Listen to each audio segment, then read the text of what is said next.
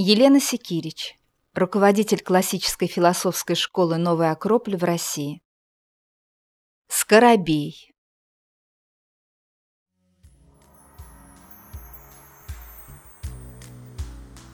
Скоробей – один из самых известных символов Древнего Египта.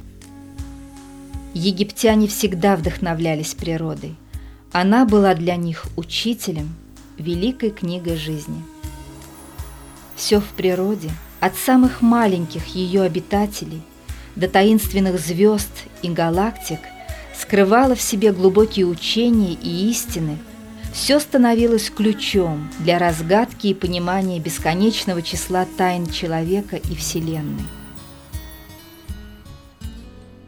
Чем мог привлечь египтян маленький навозный жук из семейства ламеликорнов, черного цвета, с металлическим оттенком. Наблюдая за его поведением, они заметили, что скоробей, этот великий труженик, обрабатывает бесформенную вязкую массу навоза, настойчиво и упорно перекатывая ее перед собой так, что она превращается в совершенный круглый шарик, сферу, в которую потом трудолюбивый жук откладывает свои яйца. Появившиеся личинки питаются навозом, из которого сделаны шарики. Слепив навозный шарик, жук катит его с востока на запад и, вырыв норку, прячет его в ней на 28 дней. На 29-й день он отрывает шарик, бросает в воду, и из него появляются детеныши. Все это – а также и то, что Скоробей летает в самое жаркое время дня, привело египтян к отождествлению его с солнцем.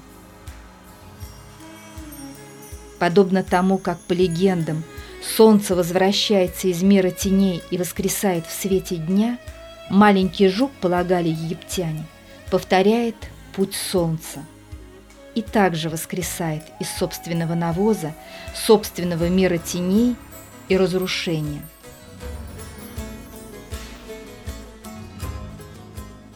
Солнце – это огненная сфера, несущая в себе зародыш всего живого. И с ним отождествляли шарик скоробея, содержащий в себе семена жизни, зародыши его детенышей. Подобно тому, как Солнце совершает путешествие по небу, излучая свет и тепло, создавая условия для возрождения и воскресения импульса жизни во всем сущем, шар Скоробея катится с востока на запад до тех пор, пока зародыши не созреют и не родятся для новой жизни.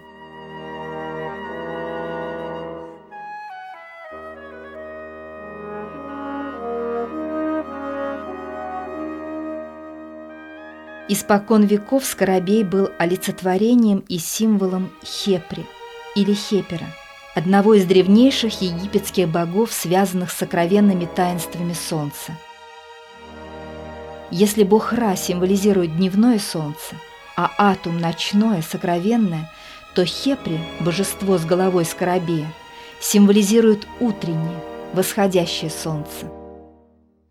Атум, Ра и Хепри представляют на самом деле три образа, три лица одного и того же вечного божества – Солнца.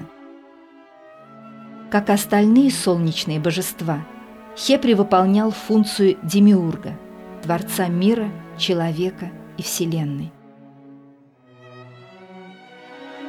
Это имя переводится как «возникший из себя самого», «возникший из своего имени».